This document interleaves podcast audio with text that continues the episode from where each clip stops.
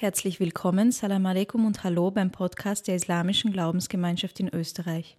Sie hören das aktuelle Wort zum Freitag anlässlich des Internationalen Tages der Frauen und Mädchen in der Wissenschaft. Es spricht Theologin Janan Bayram vom Institut Islamische Religion.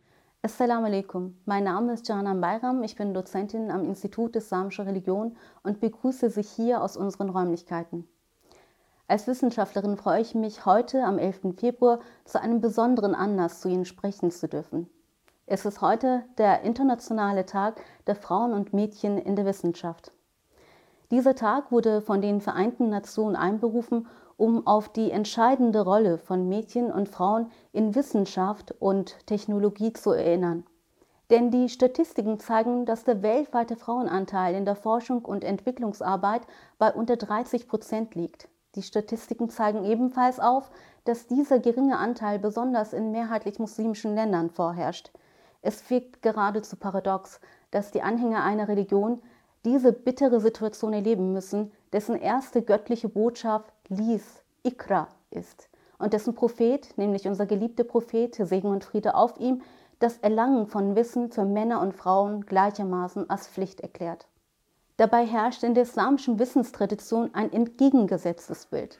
Jüngere Forschungen belegen, dass unzählige muslimische Frauen in verschiedenen wissenschaftlichen Disziplinen tätig waren.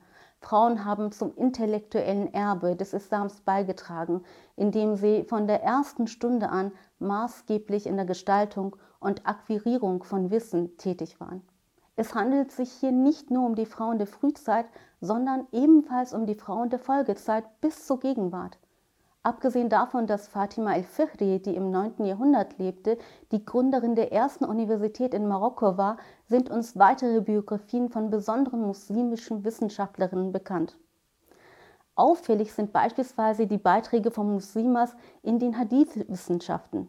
Der berühmte Historiker El-Zahabi berichtet, dass weibliche Hadith-Gelehrte für die gründliche Auflistung der Überlieferungsketten bekannt waren. Sie gaben an wissenschaftlichen Prinzipien nicht nach, wofür sie auch als Scheicher im heutigen Sinne als Professoren gewürdigt wurden. Al-Dhahabi erzählt weiter, dass es keine einzige Frau gegeben hat, der die Erfindung einer Prophetenüberlieferung vorgeworfen wurde, während dies Männern oftmals unterstellt worden sei. Aus diesem Grund haben Studierende das Erlernen von Hadithen bei weiblichen Gelehrten geschätzt. Muslimische Frauen waren nicht nur in den islamischen Disziplinen tätig, sondern auch in den Naturwissenschaften.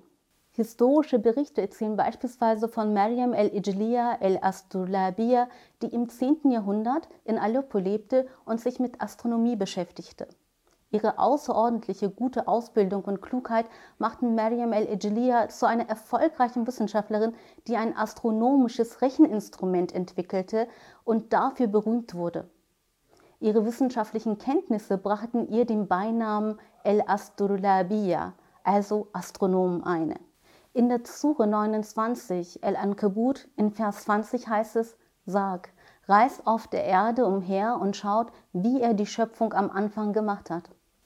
Musliminnen und Muslime haben dieses koranische Imperativ ernst genommen und sich in allen Bereichen der Wissenschaft eingesetzt, um die göttliche Schöpfung in allen Facetten zu entdecken.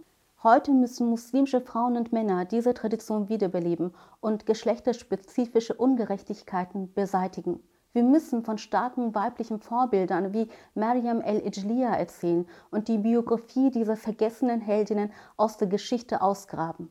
Ganz wichtig, wir müssen kulturelle Hindernisse, die sich als Religion eingeschlichen haben, für Mädchen und Frauen im privaten Umfeld sowie in der Ausbildung und am Arbeitsplatz abbauen, um eine gerechte Gesellschaft zu etablieren.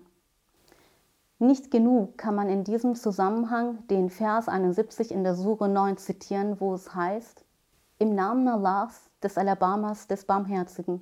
Die gläubigen Männer und Frauen sind eine des anderen Beschützer. Sie gebieten das Rechte und verbieten das Verwerfliche, verrichten das Gebet und entrichten die Abgabe und gehorchen Allah und seinem Gesandten. Sie sind es, der Allah sich erbarmen wird. Gewiss Allah ist allmächtig und allweise. In der Hoffnung, uns diesem Vers als Umma anzunähern und Ungerechtigkeiten zu beseitigen, wünsche ich Ihnen einen gesegneten Jumma. Assalamu alaikum.